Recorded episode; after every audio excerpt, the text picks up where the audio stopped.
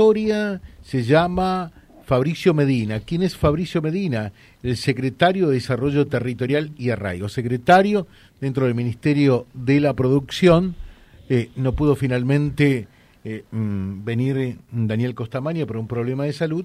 Manda otro eh, de los Reyes Magos, ¿no? ¿Qué tal, Fabricio? Buen día. ¿Qué tal, José? Buen día. Bueno, saludar acá a todo tu equipo. Bueno, gracias por, por recibirnos aquí. Es lindo eso, ¿no? Bueno, sí. Distribuir eh, plata es lindo.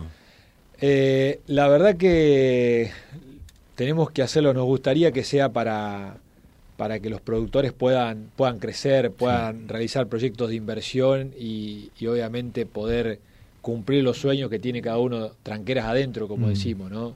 Pero bueno, lamentablemente en este caso viene viene a cubrir los efectos de la sequía, que muchas veces van a pagos de, deuda, muchas veces van a, a, compra de alimento, a tener que hacer alguna infraestructura para adecuar este, el establecimiento a, la, a este contexto de sequía que estuvo atravesando el productor. Digo estuvo porque hay alguna lluvia en algunos sectores recompusieron este, la, la actividad, no se compuso del todo de lo que hablábamos hace un ratito, lo que se perdió no se va a recuperar mm. y el Estado no lo puede suplir. El Estado lo que tiene que garantizar es que, los productores puedan volver a reiniciar el ciclo productivo y volver a generar esa expectativa, obviamente, que siempre tiene el productor, obviamente, de, de arriesgar e invertir en estas mm. empresas a cielo abierto.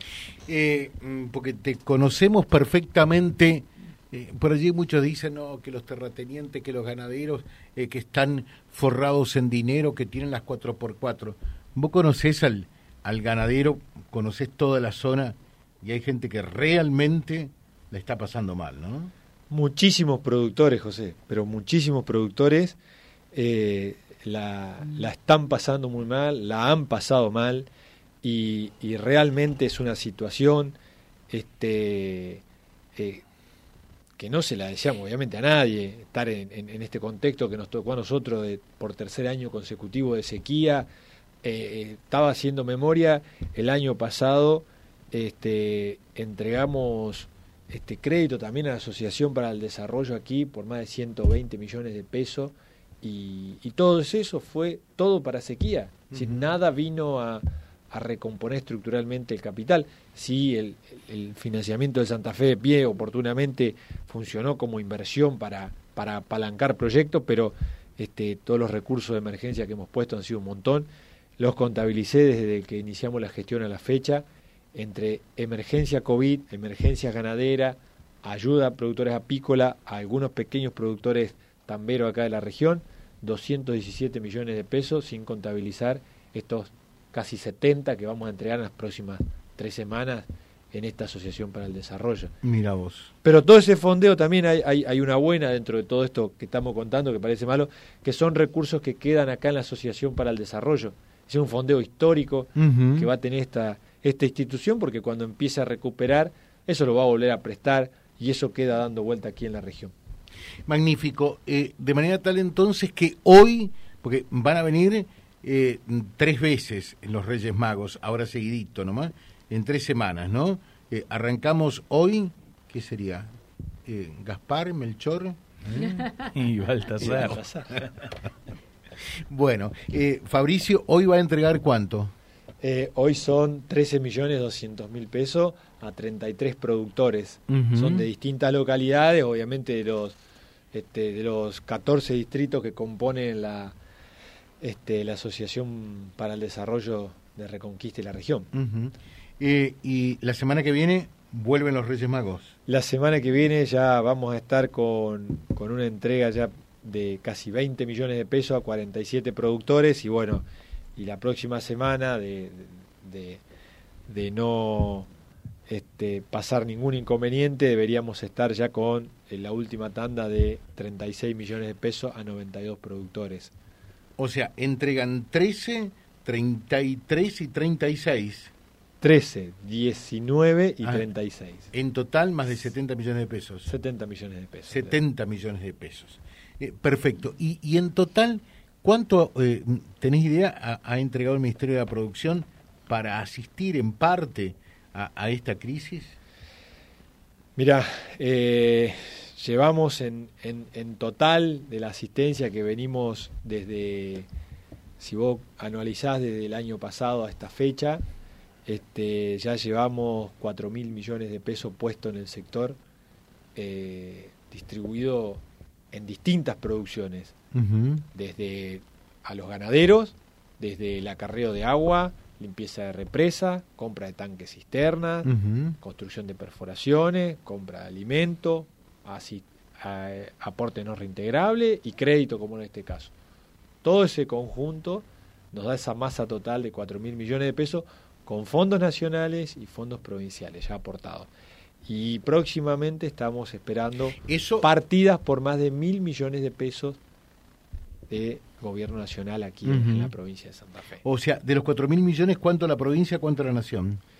Y más o menos este tiene que haber un 60-40, tendría que sacar bien la, la cuenta, pero este, en un 60% de la provincia, en un 40% de la nación. o sea, la nación tendría que poner más plata. No, no, no, no, no, este, están girando recursos. Este, dos, mil, dos mil millones de pesos para la nación no es nada. Bueno, en virtud, eh, en virtud de, lo que estamos hablando.